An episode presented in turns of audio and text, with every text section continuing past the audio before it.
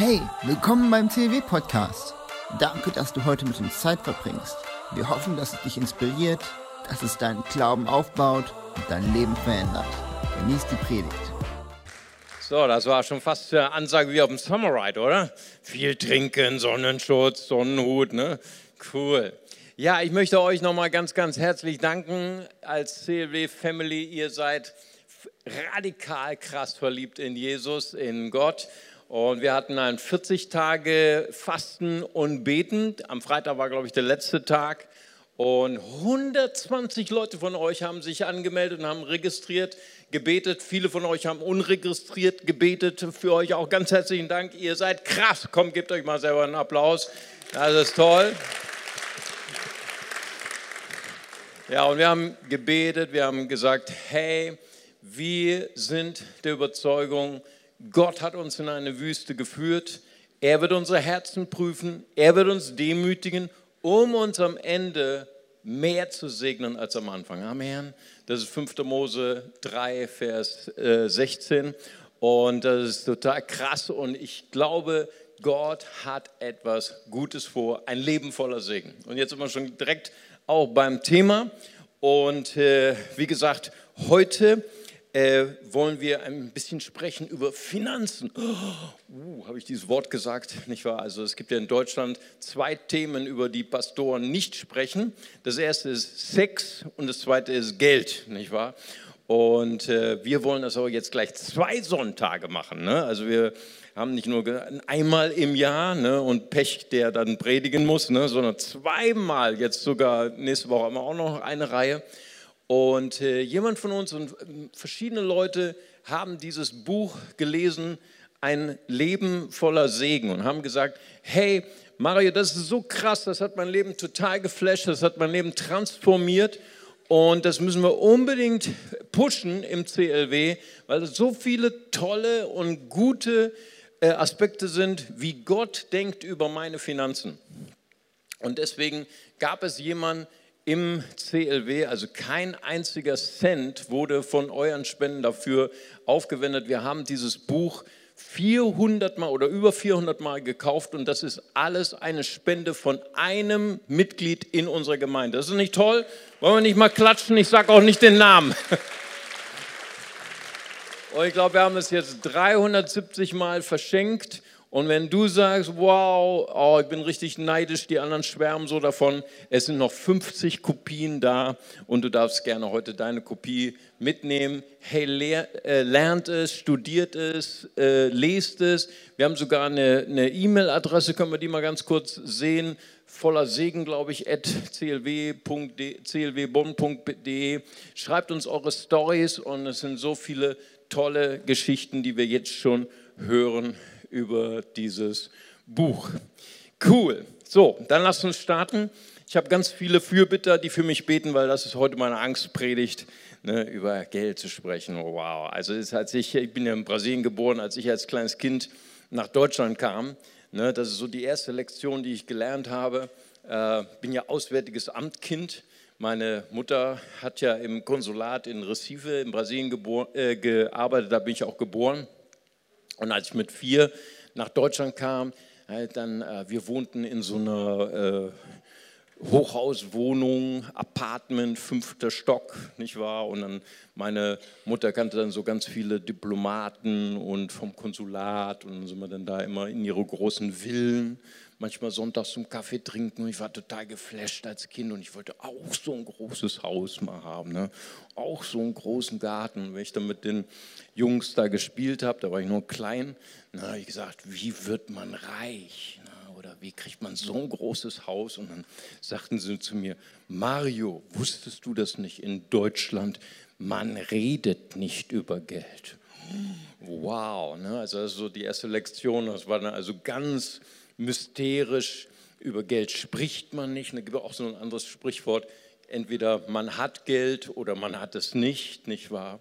Und das war also ein Thema, was mit Angst verbunden war. Das war irgendwie mysterisch. Wo kommt das Geld her und so weiter und so weiter. Und dann bin ich irgendwann Christ geworden Und dann kam ich in die Kirche, das heißt auch in die Freikirche, und da sprach man auch nicht über Geld. Und all die Prinzipien, die ich heute auch so ein bisschen teilen werde, die ich äh, seit, seit vielen, vielen Jahren lebe, äh, die Gott lehrt über, über das Geld, das habe ich nicht in der deutschen Kirche gehört, das habe ich in der anglophonen Welt, also in den englischen Kirchen habe ich das gehört, weil man da mit sehr viel mehr Freiheit und Vollmacht spricht über Geld. Ja, und das haben so unsere internationalen Geschwister haben das oft gar nicht verstanden. Heute im ersten Gottesdienst war unser allererster internationaler Ältester da, Bruder Seth.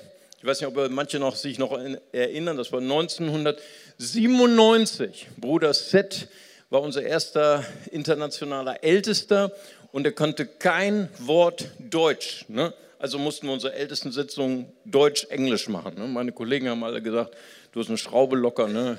Und dann haben die dann erstmal rausgefunden, da kam es noch einen zweiten Ältesten, Bruder George, ne? beide, achso, der eine kam von Kenia, der andere von Ghana.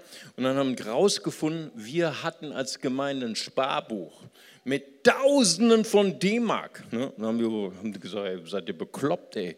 Uh, give it away, ne? give it a, gib das Geld den Armen, gib das Geld in der Mission und so weiter. Und die deutschen Ältesten sind ganz bleich angelaufen. Ne? So, oh, wir müssen sparen, wir müssen sparen. Und dann hat ein Ältester dann so einen Antrag gestellt, okay, wenn wir dann über körperliche Heilung sprechen und wenn wir über Wunder sprechen, dann sprechen wir nur Englisch. Und wenn wir über, über Finanzen sprechen, dann sprechen wir nur Deutsch, ne, damit ihr bloß nichts mitbekommt. Und äh, wir hatten viel Spaß zusammen. Und ja, das äh, ist ein Punkt in der Kirche, wird nicht über Geld gesprochen. Das hat ganz viel mit unserer deutschen Geschichte zu tun. Das geht zurück bis in die Reformation. Da gab es hier einen katholischen Mönch, der hieß Tetzel, der ist hier durch die deutschen Lande gereist und der hat gepredigt, hey, wenn du ins Paradies kommen möchtest, gib uns dein Geld, ne? gib der Kirche dein Geld, wir geben dir sogar einen Brief, dann kommst du ins Paradies automatisch. Und wenn du noch möchtest, deine Oma auch mitkommt ins Paradies, kein Problem, gib uns noch mehr Geld, dann machen wir, wir haben so unsere Connections zur Hölle, ne? dann äh, schaffen wir das, dass deine Oma auch noch den Himmel schafft und aus dem Fegefeuer kommt und deine Uroma auch und so weiter. Und dann gab es natürlich einen Rebellen, den kennen wir alle, auf den sind wir stolz auf Deutsch, als Deutsche, Martin Luther. Ne? Und er hat das kritisiert, diese Predigt, wenn dein, die Münze im Opferkasten klingelt, klingt, die Seele aus dem Feuer springt. Ne? Und das hat er kritisiert. Und deswegen haben wir als Deutsche Probleme, über Geld zu sprechen. Mal ganz abzusehen oder abzuschweigen von den vielen Skandalen, die es gibt in Freikirchen, ne, freikirchliche Pastoren, die ihre Gemeinde verlassen haben, mit der Kasse unterm Arm und so weiter. Und deswegen haben wir ja die zwei Berufe mit dem wenigsten Vertrauen sind erstens Politiker, zweitens Pastor. Ne? Und äh, ja, so ist unser Leben. Und deswegen schweigen wir. In der Kirche schweigen wir über Geld. Das ist einfach so. Und trotzdem haben wir ganz viel Schmerzen, ganz viel Problem bei dem Thema Finanzen. Ich habe nochmal reingeschaut in die bundesdeutsche Statistik für überschuldete Bundesbürger. Haben wir aus der Statistik, aus der Quelle 2018 haben wir 6,9 Millionen deutsche Bundesbürger sind überschuldet. Wissen nicht, wie sie mit Geld umgehen können.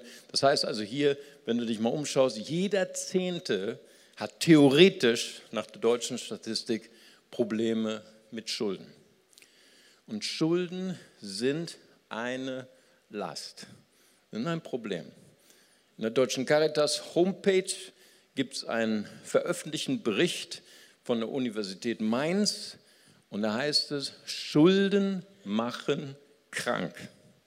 Überschuldete Personen in der Regel, in der Statistik, werden schneller körperlich krank, werden schneller seelisch krank haben schneller Psychosen, Angstzustände, haben Rückenschmerzen, Rückenleiden, aber auch sozial.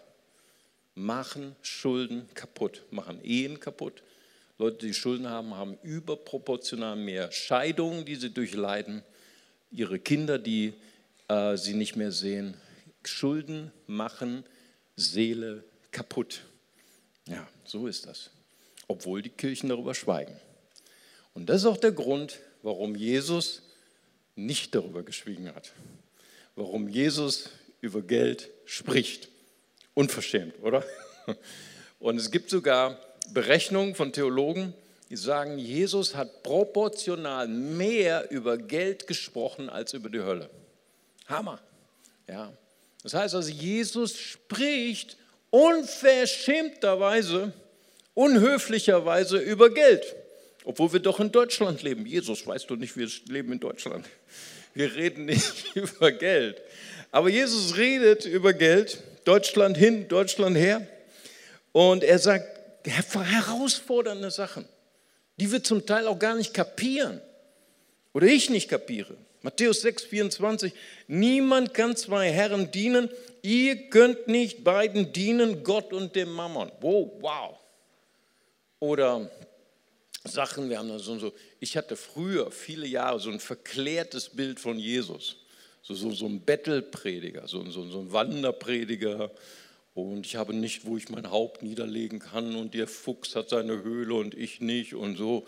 Und Jesus äh, so total der Ideal der, der, der, der, der arme Mönch. Und dann heißt es in Matthäus 25, gibt er ein komisches Gleichnis. Habe ich lange Zeit nicht verstanden. Drei Verwalter, denen er drei verschiedene Finanzen gibt. Einem zehn Talente, einem fünf Talente, einem ein Talent. Vielleicht schon mal gelesen. Und er lobt die Leute, die kluge Finanzgeschäfte machen. Wow, Jesus. Ich dachte, du wärst ein Bettelmönch. Und er kritisiert sogar den einen, der sein eines Talent vergraben hat. Also er hat es noch nicht mal geklaut oder noch nicht mal irgendwie beiseite geschafft. Er hat es einfach zurückgebracht und er kritisiert ihn, dass er es noch nicht mal zur Deutschen Bank getragen hat. Vor 2000 Jahren gab es ja auch ein bisschen mehr Zinsen bei der Deutschen Bank, nicht wahr? Naja, das sind merkwürdige Sachen. Matthäus 19. Eine ganz merkwürdige Geschichte. Kommt ein junger, reicher Mann, kommt zu Jesus und er sagt, gibt eine Sache, Jesus. Eine Sache, die mich total bewegt. Eine Sache, die mich total einnimmt. Wie kann ich ins Paradies kommen? Und er sagt zu Jesus, guter Lehrer, was muss ich tun, um ins Paradies zu kommen? Und Jesus sagt, halte die Gebote. Und er sagt, ja, habe ich alles gemacht. War glatt gelogen. Ne? Habe ich alles gemacht von Jugend auf. Ne? Ist ja egal. Und Jesus schaut ihn an, gewinnt ihn lieb und sagt, verkaufe all dein Reichtum. Das tat weh. Gib's den Armen, folge mir nach. Und er wurde traurig, der junge, reiche Jüngling, und ging weg. Und dann sagt Jesus noch so Sachen wie, kaum kann ein Reicher ins Paradies kommen. Wow. Und das sind so harte Sätze, die Jesus raushaut. Und wir fragen uns, Jesus, warum redest du so viel über Geld? Ja? Willst du ein bisschen so dein Gehalt auf, aufpeppen? Oder willst du dir so ein Crystal Palace bauen oder wie auch immer? Und ich glaube, Jesus hat nicht über Geld gesprochen, weil er Geld brauchte. Gott braucht unser Geld überhaupt nicht. Ich glaube, Jesus hat deswegen über Geld gesprochen, weil er wusste, dass Geld wichtig ist für dich. Er sagt in der Bergpredigt, da wo dein Schatz ist, da ist dein, ja, ist dein Herz. Und ich möchte dich heute herausfordern. Ich möchte dich heute fragen, wo ist dein Schatz. Das ist nur eine persische Pralinenschachtel, aber es ist so, so symbolisiert. Aber ich möchte dich fragen, was ist dein Schatz? Was ist dir wichtiger als alles andere in dieser Welt. Weißt du, wir, wir, sind heute in der Kirche. Oh, wir sind in der Kirche. Wir haben unser bestes Gesicht aufgesetzt. Ne, wir haben im Lobpreis gesungen, Jesus, du bist mein König, du bist, du bist mir das Wichtigste. Aber es gibt Sachen, die hast du nicht deinem Ehepartner, die hast du nicht deinem Pastor, die hast du nicht deinem Freund erzählt. Die sind dir wichtiger als alles. Und die sprechen lauter als jedes Lied, was du singst in der Kirche. Wow. Gibt Sachen in deinem Herzen, die sprechen lauter, als wenn du zu deinem zu deiner Freundin, zu deinem Freund, zu deinem Ehepartner sagst und mit diesem schönen, verträumten, rosaroten Blick sagst, oh Schatz, du bist die wichtigste Person in meinem ganzen Leben. Es gibt Sachen, die wichtiger sind. Ich habe mal jemanden begleiten müssen, dürfen. Und sie sind durch die Hölle ihres Lebens gegangen, durch eine Scheidung. Und alles nur, weil er ein geheimes Konto hatte weil er total überschuldet war. Hat er nicht seiner Frau verraten, hat er niemand verraten, hat nicht seinem Pastor verraten. Das war der Schatz seines Herzens. Es war ihm wichtiger, Geld auszugeben, Schulden zu machen, als seine Ehe. Und er hat alles verloren. Er hat seine Ehe verloren, er hat seine Kinder verloren und er hat eine, die furchtbarste Zeit seines Herzens, seines Lebens gehabt. Und, und Jesus fragt, wo ist dein Schatz. Wo dein Schatz ist, da wird dein Herz sein. Und Jesus, er weiß das.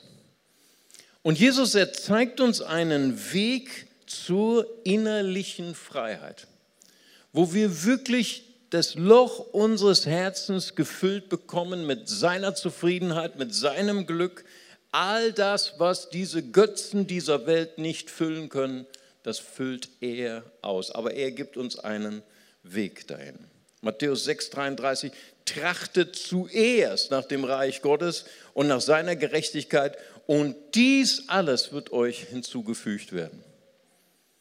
Wenn Jesus spricht, wenn die, wenn die Apostel sprechen von Geld, dann sagen sie nicht, Geld ist böse.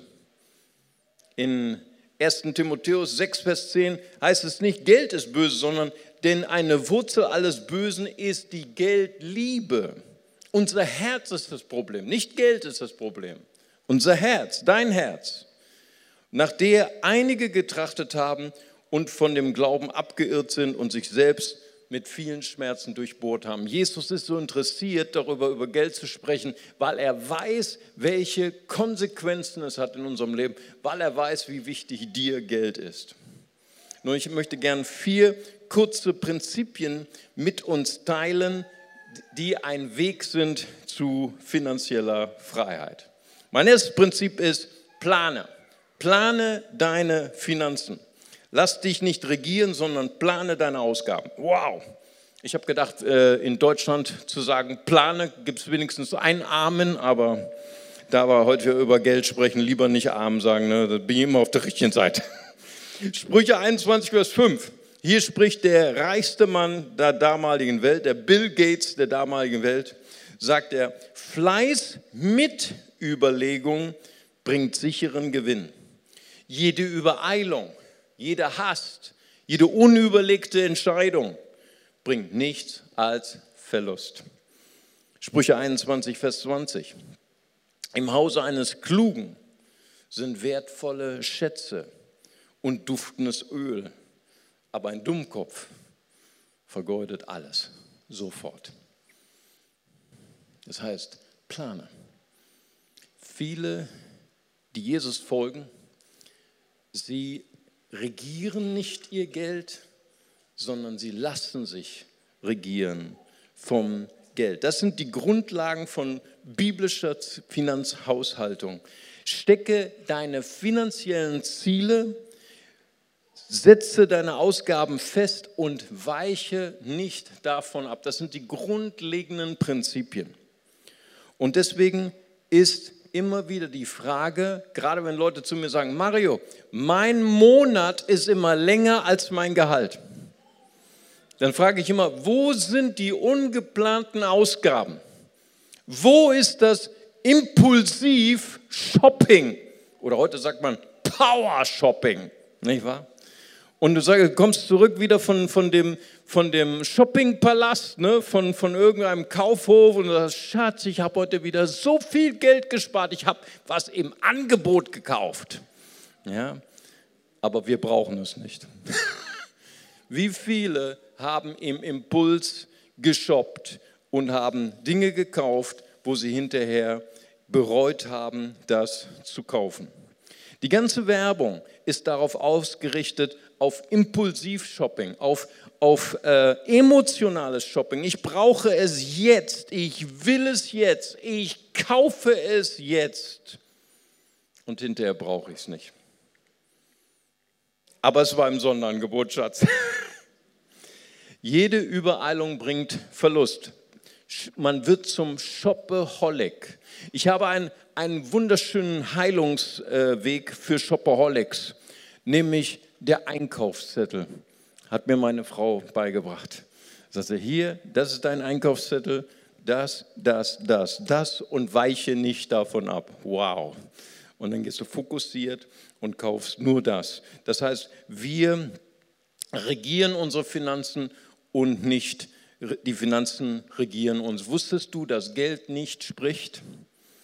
Du öffnest dein Portemonnaie und fragst dich, wo ist das ganze Geld hin? Du hast dich gar nicht von mir verabschiedet. Es ist einfach so gegangen, nicht wahr?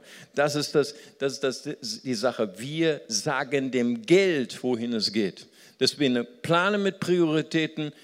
Mein Geld gehört zuerst Gott, zu, zum Zweiten, ich spare für mich und meine Familie, für meine Kinder. Drittens, ich bediene meine festen Ausgaben, meine Schulden. Und viertens, das ist der Kreis meiner Bedürfnisse. Diesen Kreis muss man festlegen. Diesen Kreis muss man im, im Gebet besprechen, mit seinem Partner, mit seinen Kindern. Und deswegen plane deine Ausgaben. Das zweite ist, das zweite Prinzip, plane.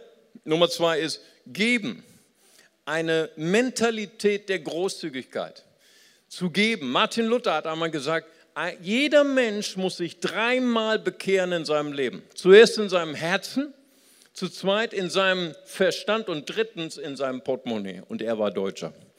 Er hat das gewusst. Und weißt, weißt du, wenn ich eine gebende Hand habe, eine offene Hand, dann kann Gott dort etwas hineinlegen. Was jemand hat einmal gesagt, äh, wenn, ich, wenn ich gebe, wenn ich herausschaufle, die, die Reichtümer, die Gott mir gegeben hat, seine Schaufel ist immer größer und schaufelt mehr hinein, als ich herausschaufeln kann. Gott ist großzügiger als ich. Geben ist eine Mentalität. Geben ist ein Schritt auf meiner Lebensreise in der Nachfolge Jesu. Und jetzt kommen wir zum dritten Prinzip, zu diesem mysterischen geheimnisvollen Prinzip des Zehnten. Und bevor wir einsteigen, sehen wir erst noch eine Story. Mein Name ist Elfi Molzahn. Ich komme seit 1965 fest in die Gemeinde. Und äh, ja, jetzt vor kurzem gab es das Buch Ein Leben voller Segen. Und das kann ich von meinem Leben sagen, dass mein Leben unser Leben voller Segen war, weil oder ist, weil wir da auch treu im Zehnten waren. Und das war wichtig, dass wir den am Anfang des Monats gegeben haben. Sonst, ja, zwischendurch kommt dann immer wieder was Neues, was man brauchen kann. Und äh, da, das haben wir einfach so eingerichtet, dass wir es gleich weggegeben haben. Das gehörte Gott. In eine offene Hand. Da kann man geben und man kann auch was reinlegen. So haben wir auch Dinge, Geld bekommen, wo ganz genau auf den Pfennig oder auf die Mark, dass es stimmte. Und von der, von der Seite, wo wir es einfach auch nicht damit gerechnet haben. Und ja, weil wir einen guten Vater haben und er weiß, was wir bedürfen. Und ja, dafür bin ich dankbar.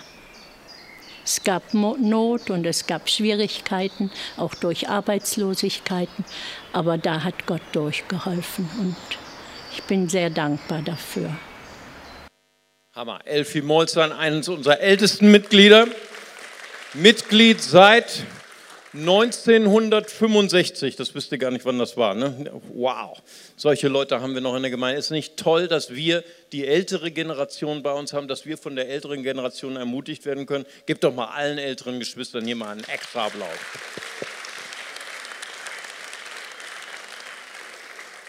Hey, das ist cool dass wir solche Geheimnisse erkunden dürfen, auch heute. Deswegen ist es heute ja auch ein schwieriger Gottesdienst. Der Zehnte, hey, was ist das eigentlich? Das ist sowas, was Sie immer mal wieder gehört haben.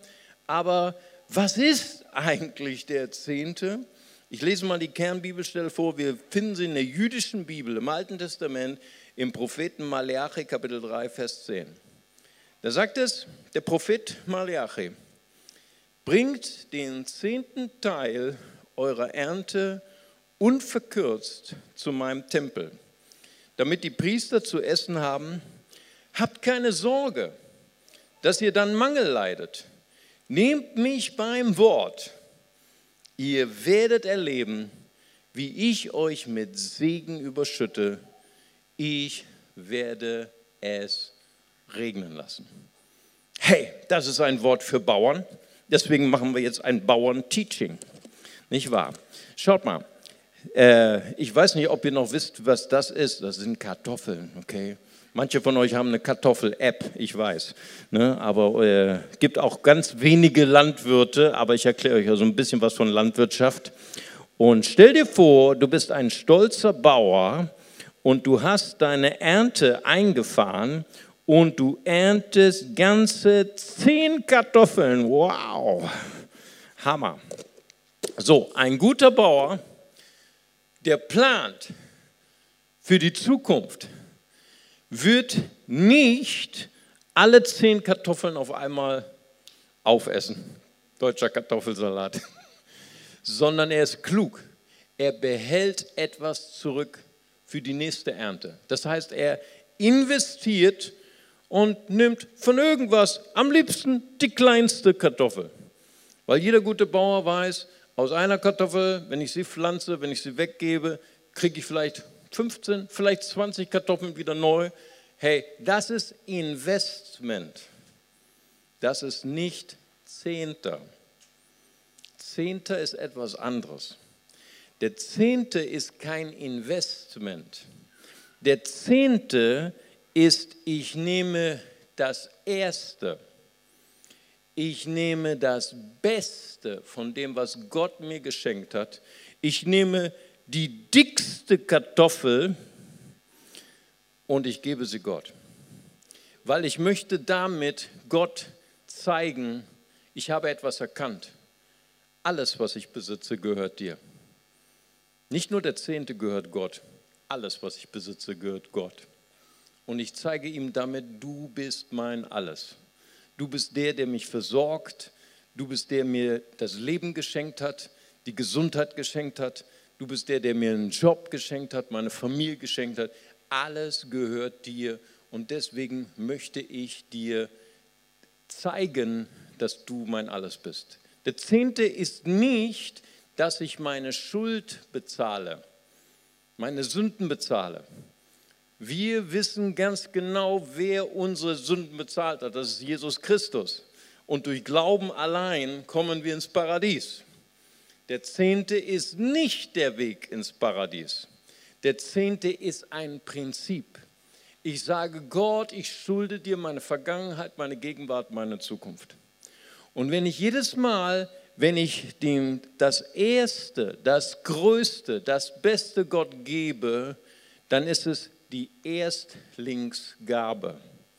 Das heißt es, dass damit alle anderen neuen Kartoffeln von Gott gesegnet sind.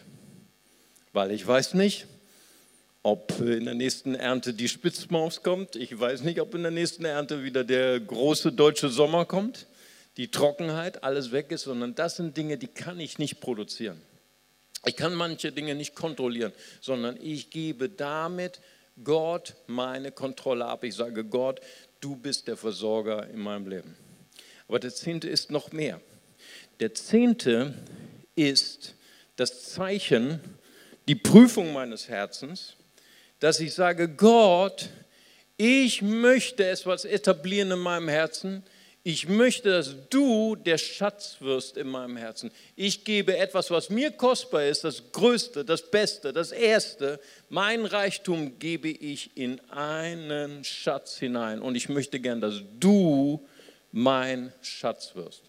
Das heißt also, der Zehnte ist ein Prinzip, in dem wir sagen, Gott, ich möchte jedes Mal, wenn ich den Zehnten zahle, proklamieren, das ist eine geistliche Proklamation, Gott, du bist der Schatz meines Herzens.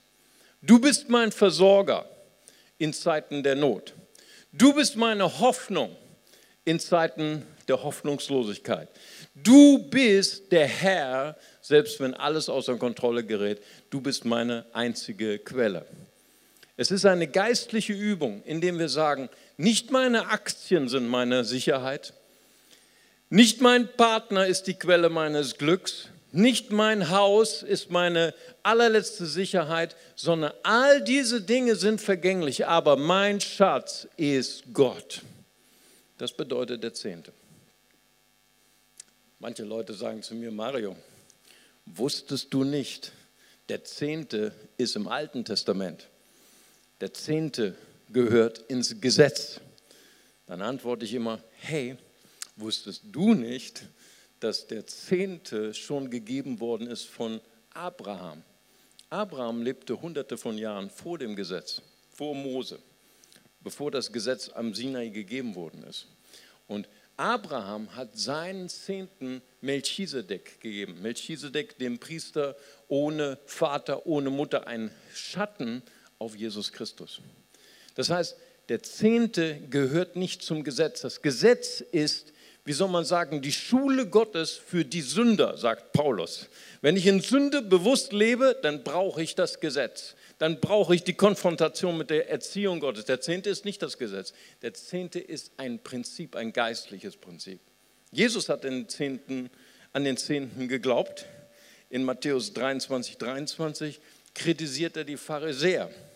Sagt er, ihr zahlt nur den Zehnten, aber ihr übt keine Barmherzigkeit, ihr übt keine Liebe. Das heißt also, Jesus sagt, ihr sollt das eine tun, und das andere nicht lassen.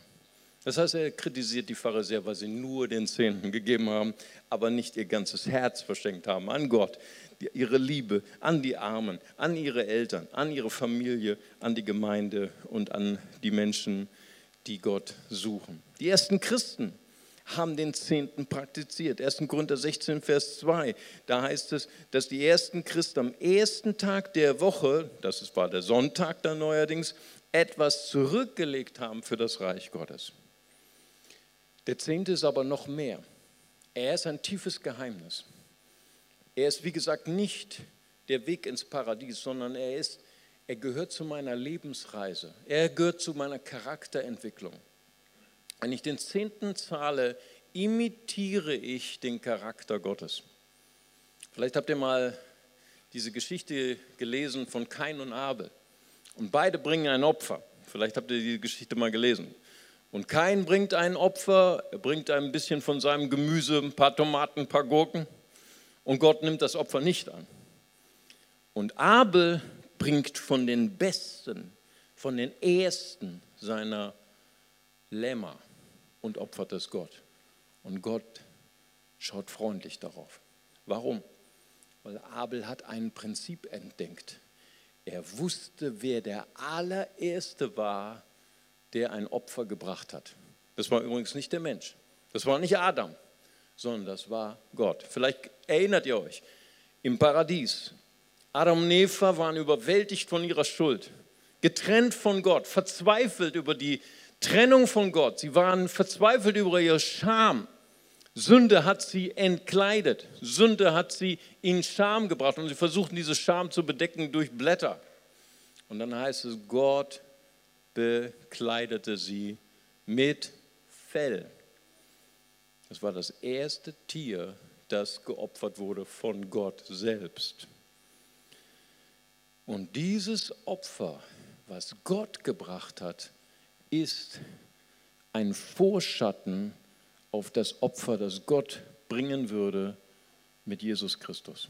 In Kolosser 1, Vers 15 heißt es dort rätselhaft. Christus hat zwei Namen, die für mich lange Zeit ein Rätsel waren. Er ist der Erstgeborene aller Schöpfung, heißt es in Vers 15.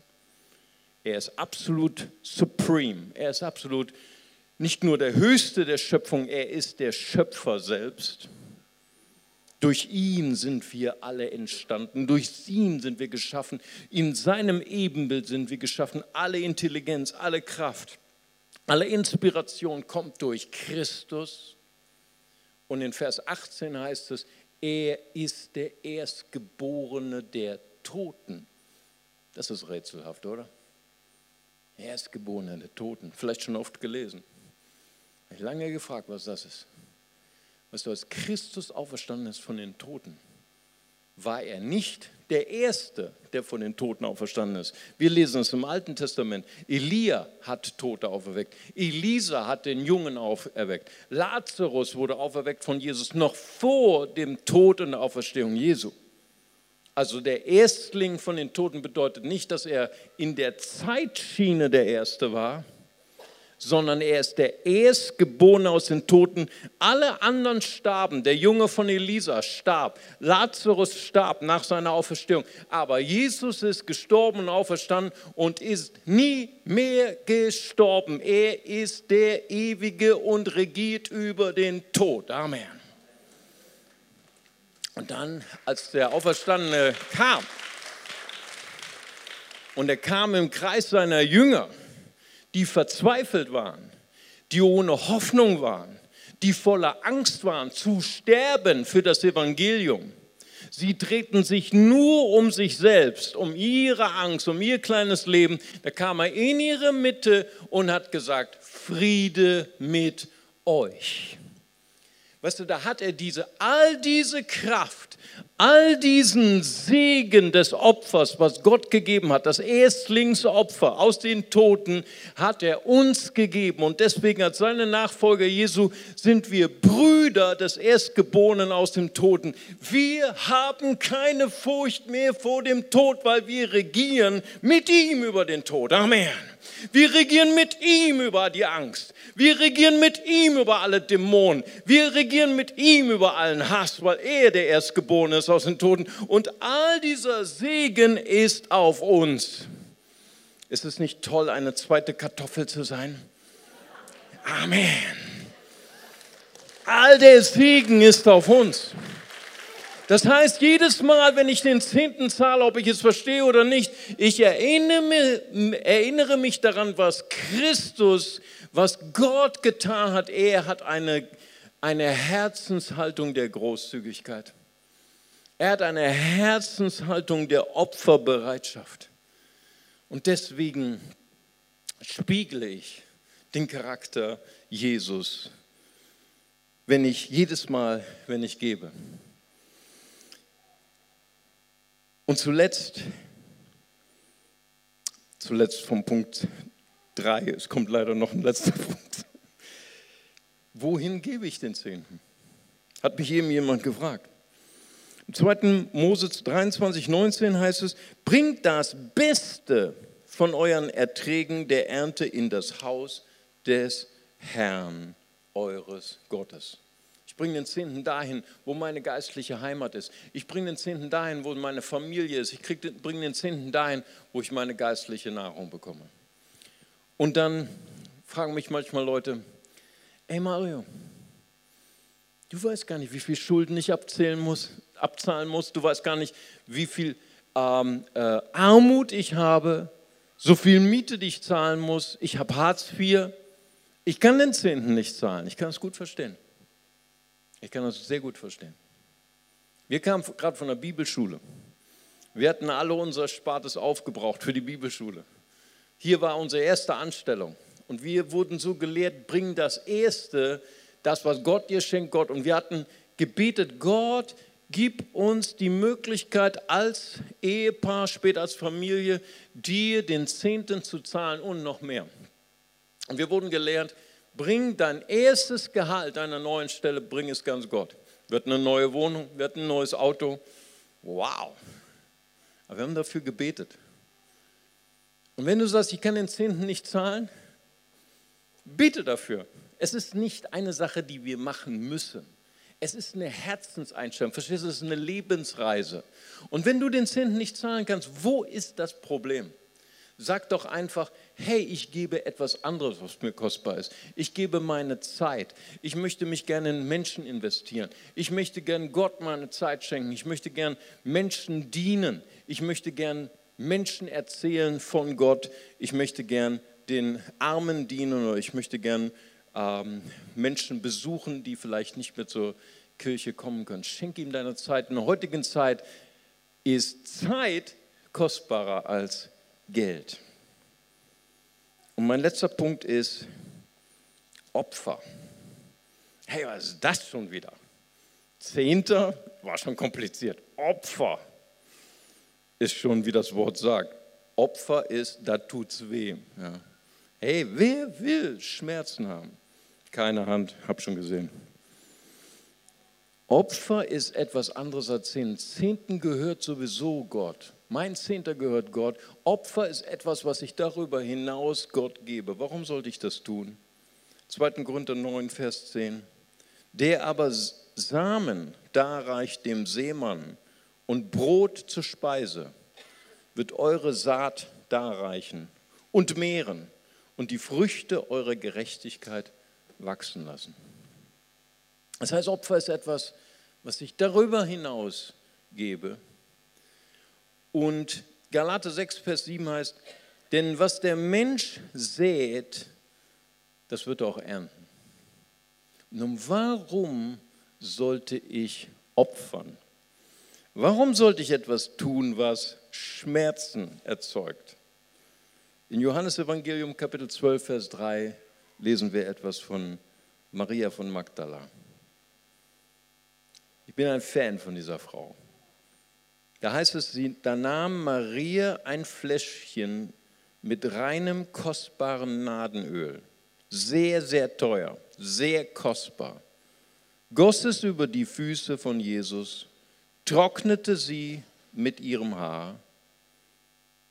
Der Duft des Öls erfüllte das ganze Haus.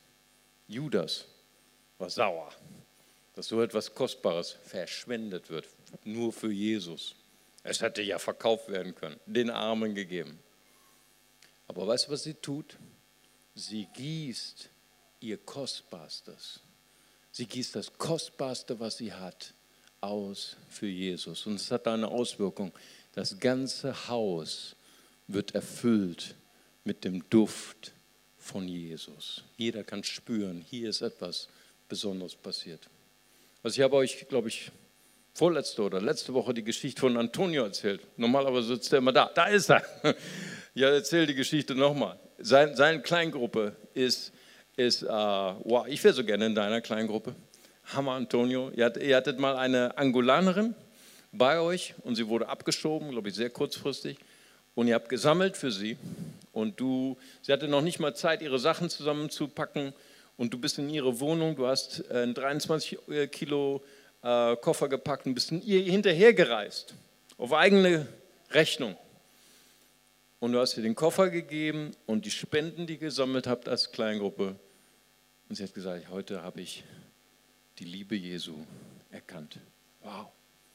Ist nicht cool, wenn Menschen die Freundlichkeit von Jesus spüren können. Und ich bin so begeistert von dieser Gemeinde.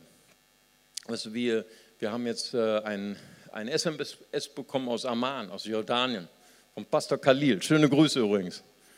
Und durch, auch durch unsere, durch eure Spenden konnte er jetzt eine Sporthalle zu Ende renovieren. Und sie haben jetzt, sie feiern jetzt in dieser Sporthalle ihre Gottesdienste. Und viele, viele Menschen können da versammelt werden. Doppelt so viel, wie sie in dem vorigen Gottesdienstraum hatten. Und äh, an diesem Osterwochenende dieses Jahr haben 30 Muslime ihr Leben Jesus gegeben in den Ostergottesdiensten. Das nicht toll. Maria, Maria zerbrach das Kostbarste, was sie hatte und schenkte es Jesus aus Begeisterung, weißt du, aus, aus einfacher Leidenschaft. Jesus, ich gebe das Kostbarste, was ich habe. Und der Duft des Öls erfüllte das ganze Haus. Wie wäre es? Wollen wir gemeinsam darüber träumen, eine Gemeinde, die so großzügig, so krass großzügig ist, dass ganz Bonn erfüllt ist mit dem Geruch von Jesus? Er ist nicht großartig. Vater Gott, ich möchte dir danken, Herr, für, für diesen Tag, Herr. Ich danke dir für jeden Einzelnen, Herr, dass du heute sprichst zu unserem Herzen. Heiliger Geist, ich möchte dich bitten, Herr, dass du uns hilfst, den nächsten Schritt zu gehen auf unserer Lebensreise, den nächsten Schritt zu gehen in der Nachfolge Jesu. Und ich spüre auch, als ich gebetet habe für diesen Gottesdienst, ich wusste, dass es auch schwierige Themen sind, die heute berührt werden. Themen, über die man normalerweise nicht redet in der Kirche. Aber ich glaube, Gott möchte heute zu jemandem sprechen ein unregiertes Geld, ein unregiertes Geld ist ein unregiertes Leben. Und du weißt das. Du weißt das nicht nur intellektuell, du weißt das durch Schmerzen hast du es gelernt. Du hast auch nie gelernt, wie man sein Geld regiert. Du hast dich immer treiben lassen durch deine Lust und durch deine Undiszipliniertheit. Und, und heute kommt so der Heilige Geist, der Heilige Geist kam über dich und, und sagst, Gott, vergib mir, wo ich nicht regiert habe in meinem Leben, über Geld. Vergib mir, wo ich mehr ausgegeben habe durch meine Lust, als ich verdiene. Wo ich mich in die Falle der Schulden begeben habe. Meine Ehe belastet habe, vielleicht meine Ehe ist sogar zerbrochen ich habe den Kontakt zu meinen Kindern verloren. Und da ist so viel Schmerz. Aber Gott kommt nicht als Polizist heute. Gott kommt nicht als der, der verurteilt. Gott kommt als dein Retter. Gott kommt als dein Heiler. Und ich glaube, dass Gott heute durch seinen Heiligen Geist in dein Chaos seine Liebe hineinfließen lässt. Und er schenkt dir eine Umkehr zum Leben. Eine Umkehr in ein Leben voller Segen. Vater, und so danke ich dir dafür, dass du heute arbeitest in unseren Herzen. Ich bete, Herr, dass, dass wir ein Ebenbild von der Großzügigkeit Gottes werden, Herr. Dass wir ein, ein, ein Leben führen, Herr, frei von Mammon, frei von den Ängsten der Schulden. Ich danke dir, dass du heute kommst und setzt Menschen frei. In Jesu Namen. Amen. Halleluja. Wenn unsere Augen geschlossen bleiben, vielleicht sind sie hier, vielleicht sind sie neu hier in der Kirche und sagen, wow, da ist aber eine Kirche. Wird direkt über Geld gesprochen, wo bin ich hier gelandet? Aber vielleicht ist ihnen klar geworden, dass Jesus sich für alles interessiert in unserem Leben. Sogar für die Dinge, wo, wo es schmerzt. Und vielleicht haben sie gespürt, dass Jesus nicht der ist, der sie verurteilt, sondern dass Jesus der ist, der sie führt in ein Leben voller Segen. Und sie möchten gern diesem Jesus folgen, weil sie spüren, Jesus, er ist der Weg, er ist die Wahrheit und das Leben. Vielleicht sind sie Teil einer Kirche, Teil einer Religion. Aber sie haben heute gespürt, jemand klopft an die Tür meines Herzens. Ich möchte diesem Jesus, der real ist, die Tür meines Herzens öffnen. Ich möchte ihn bitten, in mein Leben hineinzukommen, mir alles Schuld zu vergeben. Denn die Bibel sagt, nichts ist, was wir tun können, um unsere Schuld auszulöschen. Wir alle haben dies das Urteil verdient. Wir alle. Wir alle sind schuldig vor Gott. Aber Gott sagt in seinem Wort, so sehr hat er die Welt geliebt, dass er seinen eingeborenen Sohn gab. Jeder, der an ihn glaubt, geht nicht verloren, sondern bekommt ewiges Leben. Und vielleicht, wenn Sie heute sagen, heute ist mein Tag, heute bin ich es, ich möchte gern mein Herz öffnen, ich möchte gern Jesus einladen und ihn zum Herrn und zum Retter meines Lebens machen, dann lade ich Sie ein, einfach Ihre Hand zu heben als ein Zeichen für Gott und zu sagen, hier bin ich Jesus.